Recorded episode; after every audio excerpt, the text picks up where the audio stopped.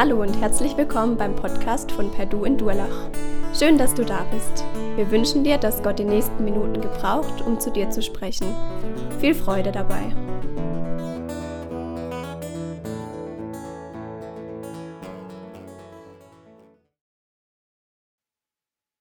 Liebe Durlacher Geschwister, ich freue mich sehr, heute Morgen bei euch zu sein. Und auf der anderen Seite bin ich auch überrascht, dass ich bei euch sprechen darf. Warum? Ich habe nämlich vor einigen Jahren hier was mitgehen lassen und habe es nicht wieder zurückgebracht. Und ich habe es auch nicht vor, wieder zurückzubringen. Der Emanuel hat es schon äh, vorweggenommen. Vor einigen Jahren habe ich eine hübsche junge Dame aus euren Reihen geheiratet, meine liebe Rebecca, geborene Höher. Genau, und wir sind, äh, ich habe sie mitgenommen nach Moosbach, aber wir sind beide sehr dankbar auch für die Prägung, die sie hier erleben durfte. Ich freue mich heute Morgen bei euch zu sein. Warum? Weil ich immer gerne an Orte gehe, wo ich Menschen treffe, die das Wort Gottes lieb haben. Wo man dem Wort Gottes Vertrauen schenkt und sich damit beschäftigt. Darüber freue ich mich. Und wenn es uns gelingt, das Wort Gottes in die Tat umzusetzen, dann steigert sich meine Freude hin zu Begeisterung und Dankbarkeit. Und das ist das, was wir heute Morgen tun wollen. Wir wollen auf das Wort Gottes hören und tun. Jesus begegnen, in dieser Reihe seid ihr. Ich weiß nicht, was ihr alles schon darüber gehört habt. Ähm, Jesus, Begegnung, Jesus begegnen, die Speisung der 5000.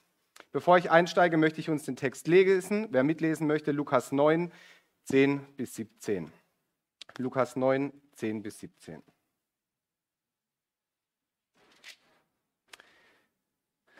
Und die Apostel kehrten zurück und erzählten ihm alles, was sie getan hatten. Und er nahm sie zu sich und zog sich zurück an einen einsamen Ort bei der Stadt, die Bethsaida heißt. Als aber die Volksmenge es erfuhr, folgten sie ihm nach, und er nahm sie auf und redete zu ihnen vom Reich Gottes, und die, welche Heilung brauchten, machte er gesund. Aber der Tag fing an, sich zu neigen, und die Zwölf traten herzu und sprachen zu ihm, entlasse das Volk, damit sie in die Dörfer und die Höfe hingehen und einkehren und Speise finden, denn wir sind hier an einem einsamen Ort. Er aber sprach zu ihnen, gebt ihr ihn zu essen. Sie sprachen, wir haben nicht mehr als fünf Brote und zwei Fische, oder sollen wir hingehen und für die ganze Menge Speise kaufen? Denn es waren 5000 Männer. Er sprach aber zu seinen Jüngern, lasst sie sich gruppenweise setzen, je 50 und 50. Und sie machten es so und ließen alle setzen. Und er nahm die fünf Brote und die zwei Fische, blickte zum Himmel auf und segnete sie. Und er brach sie und gab sie den Jüngern, damit sie diese der Menge austeilten. Und sie aßen und wurden alle satt.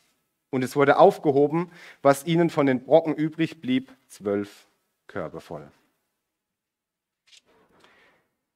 Ein erster Gedanke erzählt, Vers 10. Und die Apostel kehrten zurück und erzählten ihm alles, was sie getan hatten. Damit beginnt unser Text. Sie erzählten ihm alles, was sie getan hatten. Sie sind zu ihm zurückgekehrt. Zum besseren Verständnis noch zwei Verse aus dem Anfang von, von Lukas 9. Ähm, da sagt Jesus, er rief aber seine zwölf Jünger zusammen und gab ihnen Kraft und Vollmacht über alle Dämonen, über alle Dämonen und zur Heilung von Krankheiten. Und er sandte sie aus, das Reich Gottes zu verkünden und die Kranken zu heilen. Und dann hier, wo wir jetzt sind, Vers 10, und sie kehren zurück davon. Die Jünger kehren von einem beispiellosen Einsatz zurück. Jesus hat sie beauftragt, er hat sie befähigt, er hat sie begabt, er hat ihnen einen Auftrag gegeben und sie zu zweit losgeschickt. Und sie kommen wieder zurück. Die zwei Aufgaben hat er ihnen mitgegeben. Sie sollen das Reich Gottes verkünden und sie sollen Kranke heilen. Und es war mit Sicherheit unglaublich, was sie in dieser Zeit erlebt haben. Wir lesen hier nur, sie erzählten ihm alles. Wir, wir wissen nicht, was sie alles erlebt haben. Was wird das wohl alles gewesen sein? Zuerst habe ich mir gedacht, bestimmt haben sie Jesus von den großen Dingen erzählt, die sie erlebt haben. Vielleicht können wir es uns sogar bildlich vorstellen, ja, wie Jakobus, Johannes oder Petrus vielleicht sogar gewetteifert haben. Jesus, Jesus, was ich erlebt habe, das war noch gar nichts, was der erlebt hat. Ja?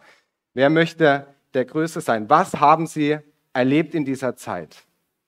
Dann habe ich mir gedacht, wenn sie Jesus alles erzählt haben, haben sie ihm sicherlich auch erzählt, was ihnen nicht geglückt ist. Jesus sagt ihnen auch, wo er sie losschickt, ihr werdet an Stellen kommen, wo ihr nicht willkommen seid, wo es Häuser oder wo es Städte gibt, in denen ihr nicht aufgenommen werdet.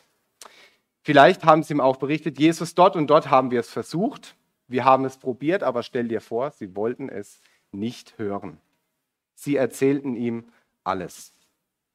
Jesus begegnen. Wie sieht es bei Ihnen, wie sieht es bei dir aus? Erzählst du Jesus alles? Jesus möchte Begegnung mit uns haben. Jesus möchte von uns auch alles wissen. Sagen wir ihm unseren Dank, unser Lob, sagen wir ihm, was uns gelingt, sagen wir ihm, was bei uns schief geht, sagen wir ihm, was uns Freude bereitet, sagen wir ihm, was uns traurig macht.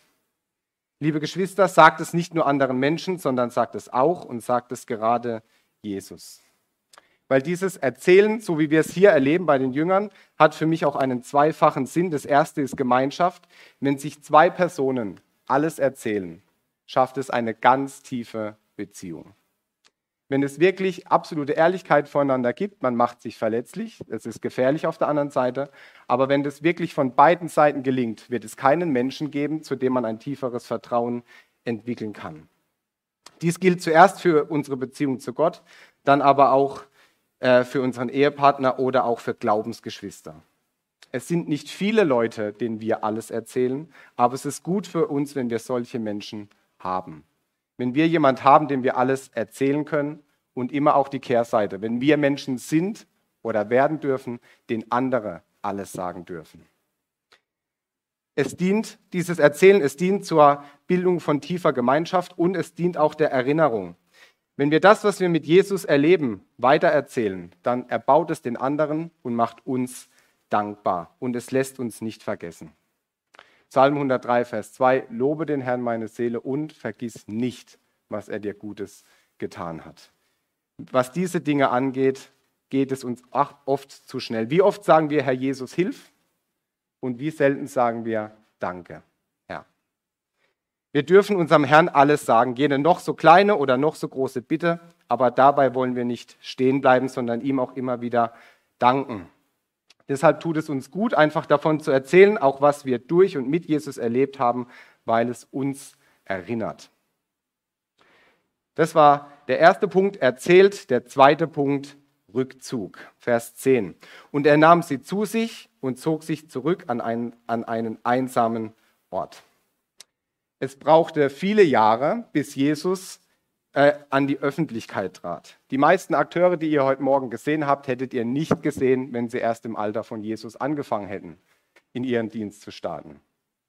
Jesus hat erst später damit angefangen. Und Jesus wusste auch, dass seine Zeit sehr begrenzt sein würde. Uns würde das Schlussfolgern lassen, Jesus, dann musst du in dieser Zeit aber auch unbedingt diese Zeit nutzen, zu predigen, zu heilen, zu lehren, umherzureisen und so weiter. Du musst doch diese Zeit auskaufen. Wenn du nur diese begrenzte Zeit hast, dann nutze sie doch. Jetzt aber los, Vollgas. Aber wir sehen bei Jesus immer wieder, dass Jesus sich Zeit nimmt, um sich auch zurückzuziehen. Entweder mit den Jüngern oder nur mit einem Teil von ihnen oder auch ganz allein. Jesus schöpfte daraus Kraft, zur Ruhe zu kommen. Mit Sicherheit nutzte er diese Zeiten auch, um sich intensiver mit den Jüngern auseinanderzusetzen, ganz bestimmt.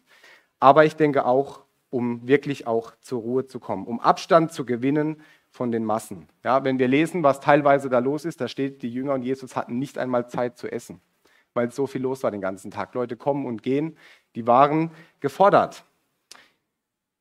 Vielleicht sollte dieser Rückzug aber auch eine Entlastung sein für die Jünger, die gerade erst von ihrem Missionsauftrag zurückgekommen sind. Erlaubt ihr euch Rückzüge? Natürlich nicht, weil ihr seid viel beschäftigte Menschen und ihr habt viel zu tun und ihr habt viele wichtige Aufgaben in Familie, Beruf und Gemeinde. Und deswegen glaube ich, können wir das manchmal sehen, dass es Leute gibt, die dann wirklich leben müssen von Urlaub zu Urlaub weil dann einfach nichts mehr geht. Die erste Woche im Urlaub ist man krank, weil jetzt hat man Zeit dazu und danach liegt man wie halb tot, bis es wieder losgeht. Deshalb eine andere Frage. Erlaubt ihr euch alltagstaugliche Rückzüge? Ich glaube, dass es nicht immer notwendig ist, manchmal bestimmt, aber nicht immer notwendig ist, lange Pausen und lange Rückzugszeiten zu haben. Und ich denke, es ist auch wichtig, sich nicht erst dann diese Zeit für sich zu nehmen, wenn es gar nicht mehr anders geht, dann, wenn uns jegliche Kraft versagt. sollten wir nicht vielmehr nach alltagstauglichen Rückzügen und Rückzugsorten und Möglichkeiten Ausschau halten. Eben deshalb, damit anschließend wieder was möglich ist, dass wir persönlich Kraft haben für unser Leben und auch für die Aufgaben, die wir um uns herum haben. Ich lese gemeinsam mit einem Bruder aus unserem ältesten Kreis das Neue Testament durch in diesem Jahr. Das sind jede, äh, jede Woche fünf Kapitel, also theoretisch jeden Werktag eins. Und ihr glaubt nicht, wie oft es bei mir schief geht. Eigentlich ist diese Zeit überschaubar, das kann man sich einplanen, die kann man sich nehmen. Manchmal passiert es, weil es vielleicht einfach tatsächlich nicht geht. Manchmal passiert es auch, weil man sich diese Zeit einfach nicht nimmt. Nehmen wir uns Zeiten, wo wir uns zurückziehen, um körperlich, aber auch geistlich wirklich zur Ruhe zu kommen. Wenn die Jünger und Jesus sich zurückgezogen haben, dann auch, um körperlich und geistlich aufzutanken. Wenn Jesus und die Jünger das getan haben, dann brauchen wir uns nicht dafür zu schämen, das zu tun, sondern sollten vielleicht vielmehr bemüht darum sein, dass wir uns auch solche Zeiten einrichten, wo wir körperlich auftanken können und wo wir aber auch geistlich auftanken können. Vers 11. Aber die Volksmenge, als aber die Volksmenge es erfuhr, folgten sie ihm nach. Jesus stand unter Beobachtung. Nicht nur von der religiösen Elite, sondern auch von der Volksmenge. Die Leute haben geschaut, was tut Jesus. Ja? Jesus wollte mit seinen Jüngern an einen einsamen Ort und bevor sie richtig da waren, waren die Leute auch schon da. Und wir lesen, dass es nicht nur gerade wenige gewesen sind. Wie reagiert Jesus? Jeder hätte verstehen müssen, dass jetzt gerade Pause ist. Ruft mal in einem deutschen Unternehmen zur Pausenzeit an. Ihr werdet niemand erreichen. Und wenn jemand dran geht, dann wird er ziemlich genervt sein. Jesus sieht die Menschen und er begegnet ihnen. Aus den Parallelstellen wird dieses einfach noch deutlicher, zum Beispiel Matthäus 14, Vers 14. Und als Jesus ausstieg, sah er eine große Menge und er erbarmte sich über sie und heilte viele Kranke. Oder Markus 6, 34, als Jesus ausstieg, sah er eine große Volksmenge und er hatte Erbarmen mit ihnen. Warum? Denn sie waren wie Schafe, die keinen Hirten haben. Jesus sah ihre Beweggründe, Jesus sah ihre Orientierungslosigkeit, er sah ihr, ohne Hirte zu sein, den Zustand, in dem sie waren. Und was tut Jesus? Er erbarmt sich darüber. Jesus stellt seinen eigenen Rückzug nicht über ihre Not, sondern er lässt sich auf diese Menschenmasse ein. Er sieht hier, es ist notwendig, etwas zu tun. Was tut er? Er lehrte und heilte. Zwei zentrale Aufgaben in seinem Dienst auf dieser Erde, die, denen wir immer wieder begegnen. Er redet zu ihnen, lesen wir hier vom Reich Gottes. Und es wäre interessant gewesen für uns auch zu wissen, wie Jesus ihnen diese Zusammenhänge erklärt hat vom Reich Gottes. Was hat es mit ihm zu tun? Was hat es mit dem, mit dem Ablauf der Zeitgeschichte zu tun? Was bedeutet es eben, dieses Reich Gottes erklärt zu bekommen? Es wäre spannend gewesen, jemand darüber zu hören, der persönliche Einblicke hat in das Reich Gottes. Wir heute haben das Wort Gottes. Und sind wir auch, diese Frage stelle ich mir immer wieder, sind wir wirklich dankbar dafür, dass wir das Wort Gottes in unserer Sprache schon Jahrhunderte haben? Es gibt so viele Menschen, denen das auf dieser Welt verwehrt ist, bis auf den heutigen Tag. Und wir haben sie sogar in unserer Lieblingsübersetzung zu Hause im Schrank stehen. Sind wir dankbar dafür, dass wir das Wort Gottes haben dürfen und lesen dürfen und auch verstehen dürfen. Das ist ein Segen, für den wir dankbar sein dürfen. Und dann wollen wir uns eben auch ja, dankbar sein und uns nach diesem Wort Gottes richten. Und durch den Heiligen Geist möchte Gott auch uns Aufschluss geben über sein Reich, über seine Pläne, über seine Absichten, über sein Handeln, sein Wirken an und in uns. Jesus zieht sich zurück und begegnet dennoch der großen Menschenmenge mit Erbarmen. Auch wir brauchen sein Erbarmen. Auch wir brauchen einen Hirten und wir haben ihn auch. Das finde ich das Tolle, was wir an Jesus haben dürfen. Wir dürfen das wissen, dass wir ihn brauchen. Wir brauchen einen guten Hirten, wir brauchen einen Arzt, wir brauchen einen Helfer, einen Beistand, aber wir brauchen ihn nicht nur, sondern wir haben ihn auch. Wir müssen beides wissen, dass wir, dass, wir es, dass wir es brauchen, dass wir es aber auch haben. Wir müssen nicht mehr danach suchen. Ein dritter Gedanke. Kassensturz. Mit Vers 12 beginnt der uns so bekannte Teil der Geschichte, aber der Tag fing an, sich zu neigen. Jesus und die Jünger suchten die Einsamkeit. Wir lesen das, dass es ihnen auch rein örtlich gelungen ist. Da war nichts los, wo die sich aufgehalten haben. Und ehe sie sich recht versahen, waren sie mitten in einem Massenevent gelandet. Anstatt trauter Runde Menschen über Menschen. Die vollmächtige Verkündigung, Jesu, sein Heilen, zog die Menschen in seinen Bann, zog die Menschen an. Sie blieben einfach. Und irgendwann wurden die Jünger unruhig, so wie, so man, wie wenn man vielleicht unruhig wird, wenn man Besuch hat, der nicht gehen möchte. Mir ist es vor Jahren passiert, ich saß bei uns auf dem Sofa, ich bin wirklich eingenickt. Ich hatte einen lieben Freund da, aber der hat es meisterhaft ignoriert. Der hat weiter erzählt oder kurz gegrinst oder gewartet, bis ich wieder da bin. Ja, aber der hatte es nicht nötig zu gehen. Ja? Und so ging es den Jüngern hier auch. Irgendwie hatten sie das Gefühl, es wäre langsam an der Zeit, aber die Leute, die wollen nicht gehen, die wollen bleiben. Sie sagen, Jesus schickt die Leute weg, lass sie gehen, damit nicht alle nachher hier hungrig sitzen, dann haben wir noch ein viel größeres Problem wie jetzt schon. Wir wollten Einsamkeit, so ist es hier auch. Es gibt nichts, lass sie gehen, damit sie sich mit Essen versorgen können. Und dann dreht Jesus den Spieß um, Vers 13, gebt ihr ihnen zu essen. Toll werden die Jünger gedacht haben, toll, genau so eine Antwort wollten wir haben. Wenn wir euer Überthema betrachten, Jesus begegnen, dann ist dieser Vers aber durchaus interessant. Wie begegnet Jesus Menschen? Wie begegnet er den Jüngern? Wenn wir ganz ehrlich sind, dann begegnet Jesus den Jüngern hier sehr herausfordernd, ich würde vielleicht sogar sagen konfrontativ. Zu meinen Kindern hätte ich gesagt, das ist keine Antwort auf meine Frage. Jesus reagiert hier anders als erwartet, er fordert die Jünger heraus.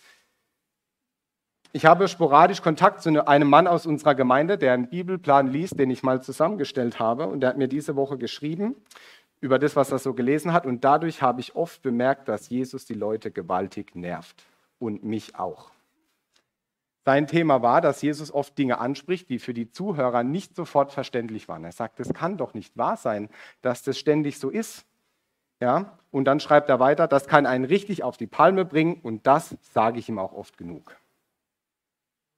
Er war ehrlich und er, er sagt es an der richtigen Stelle. Ist für mich kein Problem, völlig in Ordnung.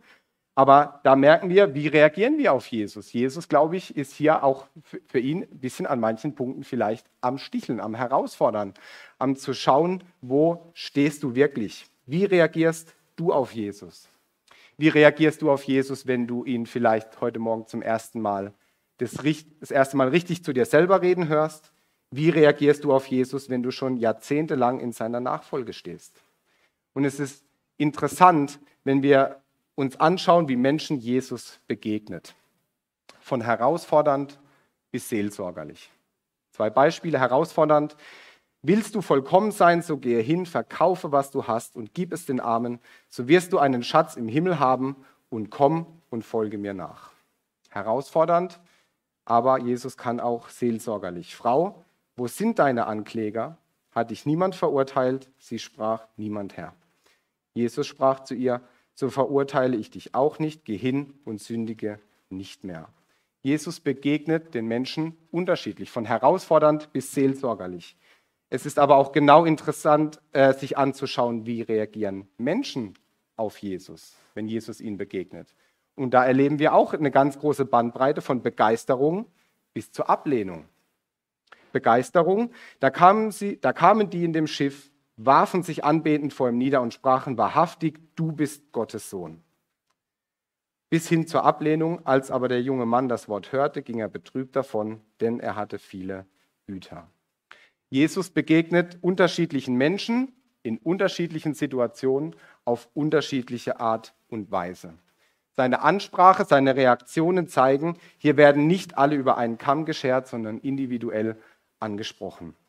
Das tat Jesus damals und das tut er auch noch heute. Und ich bin zutiefst davon überzeugt, dass Jesus niemandem provokativ begegnet, um Streit anzuzetteln oder Unfrieden zu stiften, sondern um herauszufordern.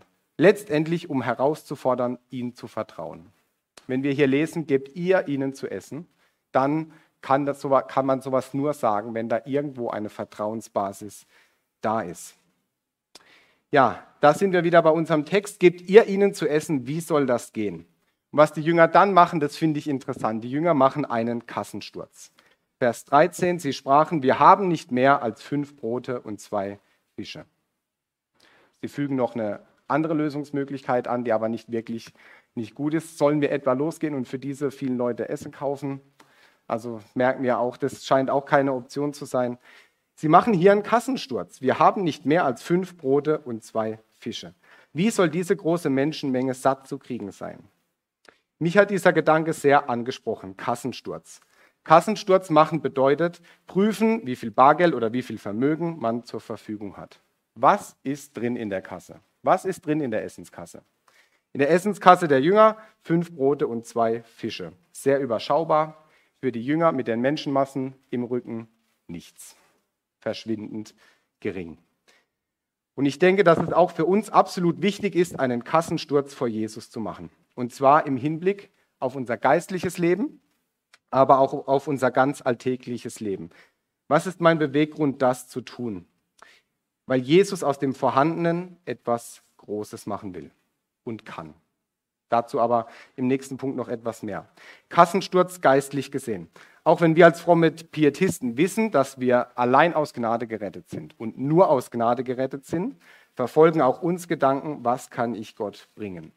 Oder ich ertappe mich dabei, dass ich Gott aufzähle, was ich nicht alles tue. Wo ich nicht überall mitarbeite, mein, meine treue Mitarbeit, meine Dienste hier und dort. Kann es sein, dass auch dies, dass wir dies manchmal tun? Für unser geistliches Leben, für das Geschenk, dass wir durch Glauben allein gerettet sind, dafür lohnt es sich, einen Kassensturz zu machen. Und ihr werdet diese Kasse rütteln und schütteln, ihr werdet den zweiten Boden rausnehmen, ihr werdet nochmal reingucken und sie rumdrehen und in dieser Kasse wird nichts drin sein. Nichts. Auch keine fünf Brote und keine zwei Fische, kein läppisches Centstück, da wird nichts zu finden sein. Und das ist gar nicht schlimm, sondern es ist völlig in Ordnung. Vielmehr sollten wir uns bewusst werden, dass es genauso ist.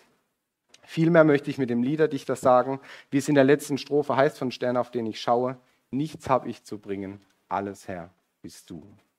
Geistlicher Kassensturz bedeutet zu wissen, ich kann Jesus nichts bringen. Ich kann ihm nichts bringen, um gerettet zu werden. Kassensturz, aber auch für unser alltägliches Leben. Was unser alltägliches Leben angeht, dürfen wir es genau auch machen wie die Jünger. Jesus zeigen, was wir zur Verfügung haben. Und dann zu fragen und zu schauen, was er daraus machen möchte. Und das kann alles sein. Das kann deine Fähigkeiten sein, das kann dein Besitz sein.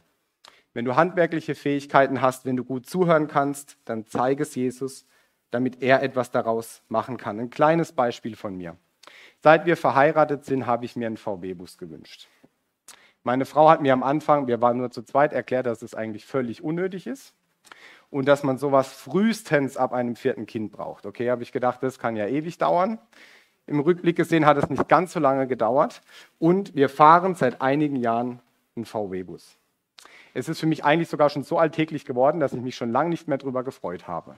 Ja? Aber jetzt, jetzt mal wieder. Ich freue mich darüber, aber für mich ist es zum Beispiel völlig selbstverständlich, es ist sogar eine Freude, wenn die Jungschar mich fragt, können wir deinen Bus haben, um da irgendwo hinzufahren? Das sage ich, selbstverständlich. Ich freue mich, ich brauche den, brauch den für mich und für meine Familie, aber wenn wir den nicht brauchen, dann könnt ihr den haben. Und ich freue mich, wenn ihr den benutzt. Ihr braucht mir den auch nicht vollgetankt zurückbringen oder sonst irgendwas. Ähm, ich freue mich, wenn ihr den benutzt. Leider haben wir nur allzu oft manchmal Schiss, dass uns unsere lieben Sachen bei manchen Dingen kaputt gehen oder andere Sachen. Wenn wir das, was wir haben, Jesus zur Verfügung stellen, das meine ich auch mit alltäglichem Kassensturz. Es gibt viele ganz praktische, einfache Dinge, groß oder klein, die Gott benutzen möchte. Machen wir doch auch hier immer wieder ganz praktisch einen Kassensturz und schauen, was drin ist und welche Möglichkeiten sich dadurch ergeben. Noch ein vierter Gedanke zu diesem Text. Aus klein mach riesengroß. Jesus macht aus dem Vorhandenen und sei es noch so wenig etwas Großes. In unserem Text aus klein, nicht mach groß, sondern aus klein, mach riesengroß. Vers 14, denn es waren etwa 5000 Männer. Schon diese Zahl ist beeindruckend, wenn man bedenkt, dass Jesus zu ihnen gesprochen hat, dass er Einzelne geheilt hat. Es ist davon auszugehen, dass auch Frauen und Kinder dabei waren. Wie viele es tatsächlich waren, darüber gehen die Meinungen ein bisschen auseinander. Der eine schreibt 10.000, der nächste schreibt mindestens 20.000. Ähm, wenn man jetzt überlegt, ich habe mir das nur so überlegt, wenn jetzt jeder Mann eine Frau hätte, dann wären es schon 10.000. Wenn die jeweils zwei Kinder hätten, dann wären es 20.000. Das heißt, nicht jeder von denen war verheiratet, manche haben auch vielleicht mehr wie zwei Kinder gehabt, ich weiß es nicht. Einfach, ähm, um mal eine Zahl zu benutzen, ähm, zum Vergleichen benutze ich mal die 20.000, ohne den Anspruch zu haben, dass sie biblisch korrekt sind. Ja? Ich möchte uns an einigen Zahlen die Größe dieses Wunders vor Augen stellen. Das möchte ich tun, weil ich glaube, dass wir manchmal, wenn uns diese Geschichten von Kindesbein an bekannt sind, aha, Speisung der 5000, kenne ich, nächstes, dass wir manchmal ähm, nicht mehr in der Lage sind oder ich selber manchmal verlernt habe zu staunen über die Größe, über die Wunder, die Gott, die Jesus hier wirklich tut. Meine Frau ist ja gelernte Hauswirtschafterin aus unserem Bibelheim und ich habe gefragt, wie viel Gramm, wenn wir ein Familienfest haben, ich habe immer keine Ahnung, wie viele Leute kommen, dann brauche ich so und so viel Gramm pro Person. Ja. Ich habe sie gefragt, Rebecca, was brauchen wir, wenn wir jetzt, ähm, wenn, für ein, pro Person, was brauchen wir pro Person, wenn es nur Fisch und Brot gibt? Er hat gesagt, okay, sie würde rechnen pro Person 200 Gramm Fisch, vielleicht 250 Gramm Brot. Das würde angenommen bei 20.000 Personen ergeben. Vier Tonnen Fisch und fünf Tonnen Brot. Insgesamt 9000 Kilo Lebensmittel. Könnt ihr euch das vorstellen? Die armen Jünger, bis sie das alles verteilt hatten, ja, die haben sich kaputt geschleppt. Ich wohne in einer Kleinstadt, die hat circa 20.000 Einwohner. Wenn ich mit dem Auto durch jede Straße fahren möchte, dann bin ich einen halben Tag unterwegs. Wenn ich mich mit 20.000 Leuten nur eine Minute unterhalten würde, dann wären das 333 Stunden beziehungsweise 13,8 Tage. Ich wäre fast zwei Wochen beschäftigt, um mit jedem nur ein Wort zu sprechen. Vielleicht können wir uns nun ein klein wenig vorstellen, welches Ausmaß dieses Wunder von Jesus hatte. Es ist ein absolutes Wunder, schon allein, dass Jesus aus dem Vorhandenen mehr gemacht hat. Aber das Ausmaß ist riesig. Und selbst wenn es nur die 5000 gewesen wären, ist es immer noch ein unvorstellbar großes Wunder. Ein unbeschreibliches Wunder. So groß ist Jesus, so groß ist unser Gott. Er ist mächtig, er ist allmächtig. Und wir lesen hier auch in Vers 14 von der Reaktion der Jünger. Er aber sprach zu seinen Jüngern, lasst es sich gruppenweise setzen, je 50 und 50, Vers 15, und sie machten es so. Eine Frage hat mich beschäftigt. Hat Jesus den Jüngern vorher verraten, was er vorhat oder nicht? Ich weiß es nicht, steht nicht genau drin. Es lässt mich aber schon vermuten, dass er das nicht unbedingt getan hat, sondern er sagt zu ihnen, lasst sie sich setzen, je 50 und 50. Okay, was hat Jesus vor? Und wir lesen in Vers 15, und sie machten es so. Sie sind Jesus gehorsam. Und das, dieses Verhalten lesen wir so oft in der Bibel, auch bei so vielen Menschen. Bei Abraham, den Gott aus seiner Heimat in ein neues Land beruft, lesen wir von ihm, da ging Abraham, wie der Herr zu ihm gesagt hatte. Ich finde das manchmal ähm, interessant und beeindruckend, wie nüchtern manche Sachen dargestellt sind. Ja? Was, was Gott dem Abraham zumutet. Und wir lesen in einem Vers, da ging Abraham, wie der Herr zu ihm gesagt hatte. Okay. Oder wir lesen von Josef, dem Vater von Jesus. Ein Engel begegnet ihm im Traum, ähm, teilt ihm verschiedene Dinge mit und wir lesen die Reaktion von Josef. Als Josef nun vom Schlaf erwachte, handelte er so, wie ihm der Engel des Herrn gesagt hatte. Josef und Abraham und auch viele andere Beispiele sind gehorsam gewesen. Auch für uns ist dieser Glaubensgehorsam enorm wichtig. Gehorsam, ich weiß, dieses Wort hören wir nicht besonders gerne. Es hört sich für uns viel zu militärisch an. Aber hier geht es nicht um stumpfen Kadavergehorsam, sondern um einen Gehorsam, der nicht von der Angst geprägt ist, sondern aus der Liebe zu Jesus und von der Liebe zu Gott, dem Vater. Es geht um einen Gehorsam nicht aus Angst vor Strafe, sondern der Vertrauen zur Grundlage hat. Und aus diesem Vertrauen heraus wollen auch wir auf Jesus hören, wollen auch wir tun, was er, was sein Wort uns sagt. Und dann wollen wir es eben auch nicht besser wissen, sondern tun. Jesus wirkt dieses Wunder in sechs Schritten in Vers 16. Ich möchte eine, einige Sachen ganz kurz anschauen, manche nur nennen. Das erste ist Namen. Und er nahm die fünf Brote und die zwei Fische. Jesus selbst ist es, der dieses Wunder wirkt. Aber wir sehen schon vom ersten Schritt an, dass er hier auch andere Menschen beteiligt, mit ins Boot nimmt. In unserem Fall nämlich den Jungen mit den fünf Broten und zwei Fischen, Dieser wird uns nur im Johannesevangelium genannt und die Jünger. Jesus nimmt das, was ihm zur Verfügung gestellt wird, und aus dem, was gerade eben nur noch für Einzelne gereicht hat, macht er etwas, was zum Nutzen für viele wird.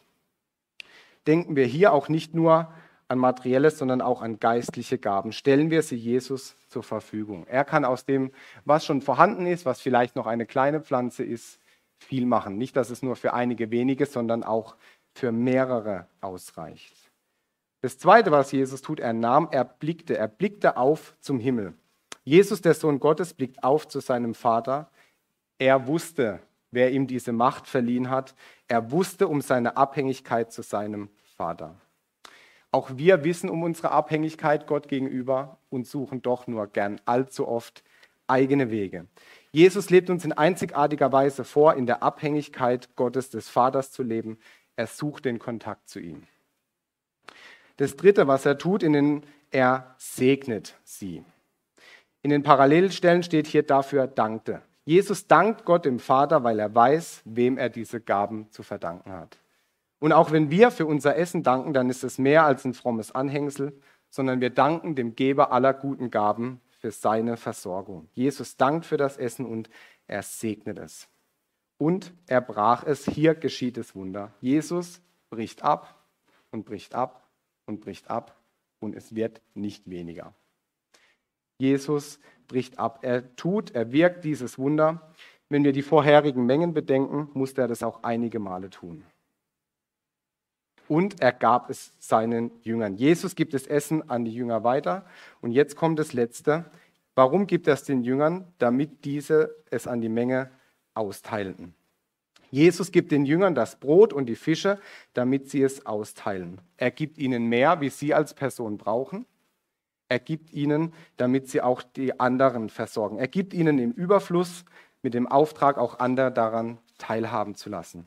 Jesus beteiligt die Jünger, er lässt sie an diesem Wunder teilhaben. Sie wirken das Wunder nicht, aber sie sind daran beteiligt, dass das an dem Wunder alle teilnehmen können. Und Vers 17 beschließt dieses gigantische Wunder und sie aßen und wurden alle satt. Eigentlich auch zu nüchtern, um wahr zu sein. Alle wurden satt. Jesus sieht die geistlichen Bedürfnisse dieser Menschen, Jesus sieht die körperlichen Bedürfnisse dieser Menschen und er hat sie satt gemacht. Jesus hat nicht nur satt gemacht, sondern er hat sogar Überfluss gegeben. Vers 17, und es wurde aufgehoben, was ihnen von den Brocken, Brocken übrig blieb, zwölf Körbe voll. Zwölf Körbe voll, ich weiß nicht warum zwölf, aber für mich sieht es so aus, als würde jeder, jeder Jünger hier seinen eigenen Zeugniskorb bekommen. Dass er sieht, wir haben verteilt für so viele und es ist immer noch übrig geblieben. Unser Herr kann. Ein persönlicher Wunderbeweis, es hat ausgereicht. Mir sind zwei Dinge aufgefallen, die Jesus bei diesem Wunder tut. Zwei Dinge, die ich nur ganz kurz ansprechen möchte, die mir auch bei Jesus selbst in seinem Leben auffallen. Das eine war dieses Wort brach. Beim Abendmahl sagen einige von uns Christi Leib für dich gegeben oder auch Christi Leib für dich gebrochen. Jesus Christus wurde zerbrochen für dich und für mich. Er hat sein Leben hingegeben als Lösegeld für viele. Sein Leiden, sein Sterben, seine Auferstehung sind die Grundlagen unseres Glaubens. Durch seinen Zerbruch dürfen wir befreit vor Gott leben. Und das Zweite ist das Austeilen. Jesus hat den Jüngern gegeben und sie haben weitergegeben. Jesus hat allen seinen Nachfolgern, auch uns, sehr viel anvertraut. Und das, was wir haben, sollen auch wir austeilen, weitergeben. Wir sollen es nicht nur für uns behalten. Das bedeutet für unsere Verkündigung, dass wir das Wort Christi reichlich unter uns wohnen lassen. Ich habe gestern nochmal gelesen bei mir, ich war eigentlich überrascht, da steht eigentlich, lasst das Wort Christi auch reichlich in euch wohnen. Ich dachte, okay, nicht nur verteilen, sondern wir müssen auch oder dürfen darauf achten, dass wir auch das Wort Christi reichlich in uns wohnen lassen. Und es bedeutet aber auch, dass wir es an diejenigen weitergeben, verteilen, denen es noch völlig unbekannt ist. Jesus hat den Jüngern mehr gegeben, als sie selbst gebraucht haben. Und Jesus gibt auch dir mehr, als für dein Leben nötig ist. Er hat uns noch mehr gegeben. Er hat uns Überfluss gegeben. Nicht nur, dass wir im Überfluss leben, sondern dass wir davon weitergeben dürfen. Dass wir Glaube, Liebe und Hoffnung weitergeben. Ich komme zum Schluss. Jesus Begegnungen, die Speisung der 5000. Jesus ist den Menschen damals begegnet. Jesus begegnet uns Menschen heute und wir werden alle Jesus begegnen. Wir, das heißt alle Gläubigen, werden spätestens bei der Entrückung der Gemeinde zuerst gemeinsam mit den Entschlafenen in Christus und alle zu diesem Zeitpunkt noch Lebenden unserem Herrn begegnen. Wir dürfen uns darauf freuen, wir werden Jesus begegnen. Und diese Begegnung, die hat, wird einen ganz anderen Charakter haben. Wir lesen nämlich in 1. Thessalonicher 4 und so werden wir bei dem Herrn sein alle Zeit. Eine wunderbare Aussicht. Gemeinschaft, Begegnung mit dem Herrn. Jesus ist damals den Menschen persönlich begegnet. Er begegnet uns heute durch sein Wort, aber auch durch Dinge, durch Wunder, durch Begebenheiten, durch Glaubensgeschwister, durch Dinge, die er in unserem Leben geschehen lässt. Und wir dürfen davon ausgehen, wir dürfen ganz fest damit rechnen, dass auch wir Jesus begegnen werden. Ich fasse zusammen. Erstens erzählt. Erzählen auch wir davon, was wir durch Jesus erlebt haben, mit Jesus erlebt haben. Zum einen, weil es den anderen erbaut und uns erinnert. Das zweite, Rückzug. Nehmen wir uns auch Zeiten zum Rückzug. Je nachdem, wie euer, in welcher Lebensphase ihr seid. Ähm, je nachdem, wie ihr konstituiert seid als Person, kann das kürzer oder länger sein. Da wollen wir auch nicht über den anderen richten, sondern überlegen, welchen Raum brauche ich. Aber schaffen wir uns alltagstaugliche Rückzugsorte, um körperlich, aber auch geistlich aufzutanken. Das dritte ist Kassensturz. Überlegen wir uns einfach, was haben wir Jesus geistlich zu bieten? Nichts. Aber wir dürfen einfach aus seiner Gnade leben. Das ist völlig in Ordnung so. Und ganz praktisch schauen wir doch, was hat uns Jesus alles gegeben. Das ist nicht bei jedem das Gleiche, aber jeder von euch hat genug, dass auch Jesus das gebrauchen kann und weitergeben möchte auch an andere. Und aus klein macht riesengroß. Gott versorgt, Jesus versorgt, er tut Wunder. Amen.